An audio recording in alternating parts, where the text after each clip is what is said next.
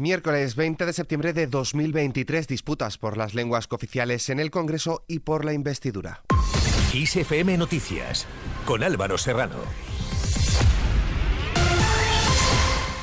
¿Qué tal? El Congreso avala por mayoría absoluta el uso de las lenguas cooficiales. PSOE, Sumar, Esquerra Republicana Catalana, Junts, Bildu, PNV y BNG han votado a favor de que se reforme el reglamento de la Cámara Baja para que se pueda implantar el uso del catalán, euskera y gallego en los plenos, las comisiones y en todas las iniciativas que deberán requerir de traducciones.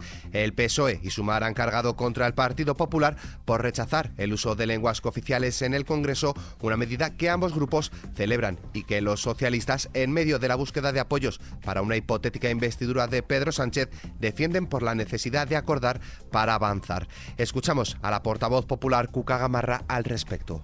Si estamos aquí para reformar el reglamento, reformar una ley, no puede entrar en vigor esa ley ni puede aplicarse en tanto en cuanto no haya sido, en primer lugar, tomada en consideración, en segundo lugar, debatida, en tercer lugar, aprobada y, en su caso, publicada y, por tanto, entrando en vigor. Por su parte, Vox ha abandonado el hemiciclo cuando el diputado socialista José Ramón Basteiro ha comenzado el debate de reforma del reglamento del Congreso en su lengua materna, el gallego. Escuchamos a la portavoz del partido, Pedro Millán. Hemos abandonado el hemiciclo porque aquí se está vulnerando la legalidad vigente. Se está tramitando una iniciativa que aún no está aprobada para la introducción de lenguas que son cooficiales en sus respectivas regiones y aún no ha sido aprobada y, sin embargo, la presidenta ha permitido que ya se hable en una lengua distinta de la española. Lo que estamos asistiendo, en definitiva, es a, a una exaltación de la división, a una exaltación del enfrentamiento con el dinero de todos los españoles. Además, el Partido Verde ha registrado hoy en el Senado su propuesta de reforma del reglamento para eliminar el uso de las lenguas cooficiales en esta Cámara, tal y como anunció el líder del partido, Santiago Abascal. Pero el debate no se queda dentro de nuestras fronteras. En Bruselas, el gobierno en funciones priorizará el despliegue del catalán en la Unión Europea si se aprueba su oficialidad junto a la del euskera y el gallego, una cuestión que este martes se ha aplazado, pero que sigue su camino en la Unión Europea, lo que le permite al ministro de Exteriores, José Manuel Álvarez, decir que el Ejecutivo en funciones ha cumplido su compromiso.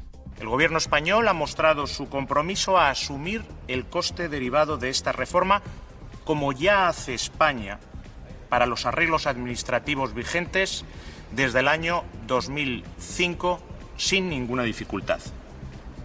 También se han planteado periodos transitorios, gradualidad de esta medida y hemos propuesto iniciar su despliegue primero con el catalán y seguidamente con las otras dos lenguas. Además, Álvarez ha defendido que el Gobierno de España quiere lograr que la oficialidad de las lenguas cooficiales españolas en Europa se haga lo antes posible, pero ha recordado que eh, Irlanda solicitó en 2005 considerar el gaélico como lengua oficial y se tardó en aprobar dos años. Cambiamos de asunto y pasamos a hablar del Gobierno de investidura.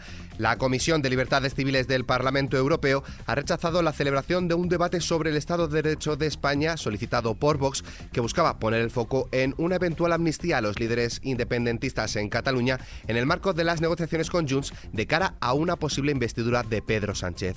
Desde Ferraz rechazan que exista un acuerdo con las formaciones independentistas para llevar a cabo una amnistía a los implicados en el procés, tal como afirmó este mismo martes el líder de Esquerra Republicana Catalana, Oriol Junqueras. Fuentes de la dirección del PSOE niegan que ese acuerdo se haya producido y enmarcan estas declaraciones en la pugna entre Esquerra Republicana Catalana y Junts.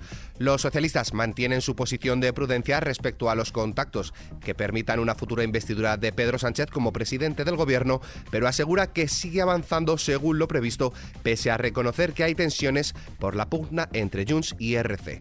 Además, el presidente del gobierno en funciones, Pedro Sánchez, ha asegurado que no contempla una repetición electoral, que todos sus planes pasan por trabajar por un ejecutivo progresista y que hablará claro sobre exigencias como la amnistía cuando reciba el encargo de intentar su investidura. Por otro lado, el líder del Partido Popular y candidato a la presidencia del gobierno, Alberto Núñez Feijóo, ha extendido sus contactos ante la investidura a presidentes autonómicos del Partido Popular con el fin de recabar sus propuestas y sugerencias ante el debate que se celebrará en el Congreso los días 26 y 27 de septiembre. Por lo pronto, ya ha trascendido que ha conversado con el presidente de la Junta de Andalucía, Juanma Moreno, y la presidenta de Cantabria, María José Sáenz de Buruaga. En esta línea, el coordinador general del Partido Popular, Elías Bendodo, ha afirmado en Valencia que el líder de los populares, Alberto Núñez Feijo, está a cuatro votos de ser presidente del gobierno en su investidura del próximo martes y ha alertado de que la otra opción es un gobierno, dice, de 24 partidos. Más cosas, los magistrados del Tribunal Constitucional, Enrique Arnaldo y Concepción Espejel, han emitido sendos votos particulares a la sentencia que rechaza el recurso del Partido Popular contra la ley de eutanasia, donde defienden que negar la objeción de conciencia a las personas jurídicas, concretamente a los centros privados y concertados, atenta contra la libertad ideológica y religiosa. Por otro lado, la jueza de Madrid, que instruye el denominado caso Cuarteles sobre irregularidades en la adjudicación de obras de 13 comandancias de España, tiene previsto tomar declaración hoy miércoles al teniente coronel Carlos Alonso Rodríguez, el primer investigado que lo hará, y también celebrar la vistilla en el que las dos partes concretan las imputaciones de cara al proceso por tribunal de jurado. En clave internacional, el presidente turco ha declarado que su país apoya los pasos dados por Azerbaiyán contra Armenia en el enclave de Nagorno-Karabaj, aunque al mismo tiempo condena los sucesos y expresa su deseo de que se ponga fin al conflicto. El presidente de Estados Unidos, Joe Biden, ha reunido este martes con los líderes de las cinco repúblicas centroasiáticas en paralelo a la Asamblea General de la ONU para contrarrestar la influencia china y rusa en la región. Y en Rusia, las autoridades han anunciado la destrucción de tres objetos aéreos a medida que se acercaban a la ciudad de Belgorod, cerca de la frontera con Ucrania.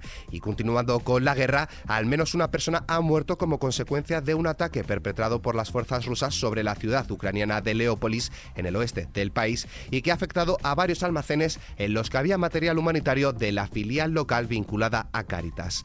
Por su parte, el presidente de Ucrania, Volodymyr Zelensky, ha intervenido hoy por primera vez en persona en la Asamblea General de la ONU, en la que ha acusado a Rusia de tratar de ganarse el apoyo de ciertos países con tratos bajo la mesa y les advierte de que no se puede confiar en el diablo. Zelensky ha alertado ante la Asamblea General de Naciones Unidas que muchos escaños de la sala quedarán vacíos en el futuro si Rusia de Vladimir Putin sale triunfadora en la guerra, pues allá donde pasa el Estado agresor va dejando, dice, polvo, cenizas y ruina. Por favor, escúchenme. Que se decida todo en abierto, en público.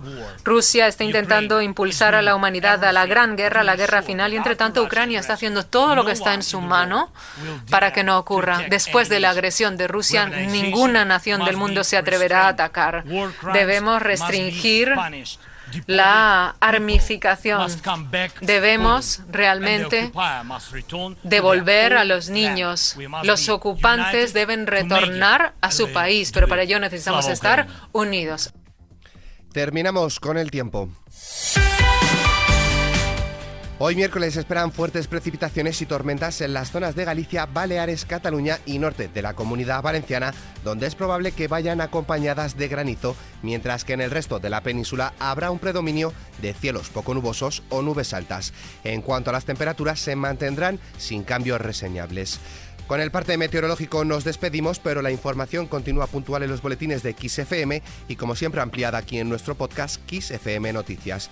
Con Susana León en la realización, un saludo de Álvaro Serrano, que tengáis muy buen día.